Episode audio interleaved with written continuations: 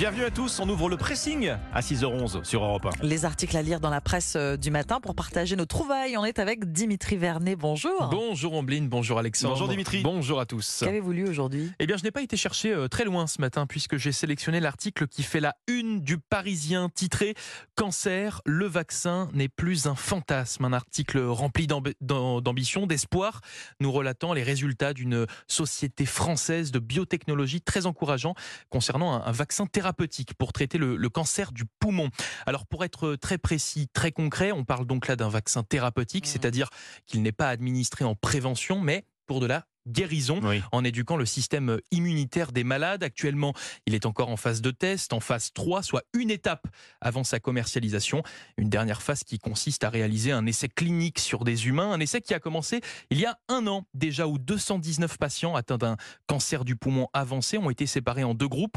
Un premier où les malades ont été traités grâce à ce vaccin et le deuxième où là c'est de la chimiothérapie qui a été euh, utilisée, réalisée sur eux. Et donc, un an plus tard, nous avons les premiers résultats qui ont été publiés hier et ils sont juste exceptionnels puisque dans le groupe traité avec ce vaccin, 44% des patients sont toujours en vie contre seulement 27,5% dans le groupe chimiothérapie. Comprenez par là que ce vaccin est en fait plus efficace que la chimiothérapie, diminue le risque de décès tout en provoquant en fait moins d'effets secondaires que celle-ci. C'est donc très prometteur. C'est peut-être le début d'une nouvelle révolution, explique Nicolas Poirier, le patron de la biotech française OSE Immunotherapeutics euh, à l'origine de ce vaccin, vaccin thérapeutique qui est donc en fait le premier euh, à être à ce stade de test aussi avancé dans le monde, de quoi nourrir beaucoup d'espoir sur le traitement contre le cancer qui, je vous le rappelle, est la maladie la plus mortelle hein, pour Mhm. l'humanité avec plus de 10 millions de victimes chaque année. Cancer, le vaccin n'est plus un fantasme. C'est un article à retrouver dans le Parisien ce matin. Alors évidemment, l'expérience nous apprend à être prudent avant de Bien parler sûr, de, bien de- sûr, de- bien de sûr. révolution dès lors qu'il s'agit d'avancées médicales. Mais en tout cas, c'est une piste sérieuse Bien sûr. On Surtout vous en écoute, phase Dimitri 3, bien sûr. pour vaincre le cancer. hein. C'est ça. Le ça. vaccin arme anti-cancer. Exactement. Et donc on est à la phase 3 pour ce vaccin-là. Donc soit une étape avant sa commercialisation et c'est donc très très prometteur. Merci Dimitri. Votre sélection ce matin, Ombline? Ah, Voilà une semaine que l'école euh, a repris et pour beaucoup d'entre nous, en ce 12 septembre, les vacances semblent très très loin désormais et les, et prochaines semblent à des années-lumière. Aussi. En général, on aime particulièrement les congés payés pendant la période estivale, des vacances longues, 2, Mm. 3, 4 semaines pour les plus chanceux, ce qui nous donne l'impression de faire une vraie pause. Eh ben, c'est de la poudre aux yeux, oui. Ah, Comment ça? Une étude américaine relayée par le magazine en ligne Slate nous assure que partir en week-end prolongé plusieurs fois dans l'année est bien plus bénéfique. C'est bien mieux que de prendre de longues vacances. Dites-vous que quitter son travail pendant une durée trop longue est une source de stress. Vous vous dites que vous vous imposez une charge supplémentaire sur les collègues, par exemple. Vous craignez de passer à côté d'un avancement, peut-être. Mhm. Partir trop tôt, euh, partir trop longtemps du bureau nous force en plus à travailler sur euh, notre lieu de vacances, parfois par nécessité, souvent par Mhm. pour déculpabiliser. Et puis si planifier un voyage procure un bonheur instantané, une poussée de joie, elle est de courte durée. Alors pour ressentir les bienfaits des vacances, mieux vaut donc les raccourcir et les multiplier. Les scientifiques américains, euh, nous dit Slate.fr, conseillent de s'accorder des escapades de quelques jours tout au long de l'année, effectuer en fait plusieurs petites pauses. Euh, Ça permet de multiplier les phases de bien-être.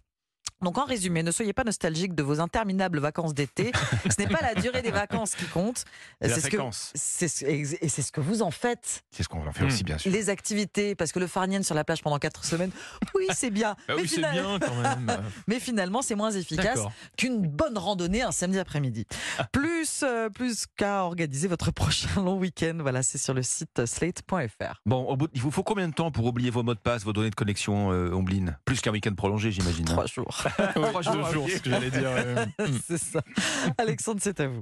Trop de bruit, trop de bruit. La pollution sonore n'est pas l'apanage de la rue. Nos petits écoliers y sont aussi confrontés tous les jours dans leur salle de classe. C'est ce qu'on découvre dans l'édition du soir de West France et, et sur le site du journal également. À l'école, le niveau sonore est complètement hors des clous. Alors, ce n'est pas seulement une question de confort pour les oreilles, puisque le bruit a des conséquences sur la santé en réalité. Mmh. Augmentation du stress, de l'irri- de l'irritabilité, bien sûr, augmentation même de la pression sanguine.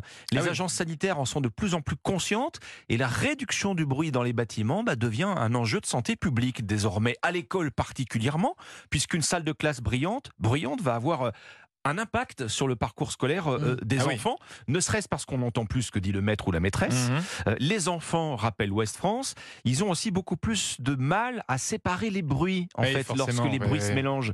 Euh, C'est une question de développement Mhm. de, de l'ouïe, hein, euh, euh, de développement cognitif, les conversations, la sonnerie de la récré, la voix du professeur. Tout se mélange. Bah, tout ça a tendance à se mélanger. Ah. En fait, les enfants, ils sont incapables de sélectionner le bon signal et donc d'écouter ce que dit le professeur. Des recherches sont en cours d'ailleurs pour évaluer l'impact hein, de cette réalité sur, euh, sur l'échec scolaire. Dans une salle de classe vide, en fait, on devrait mesurer 35 décibels.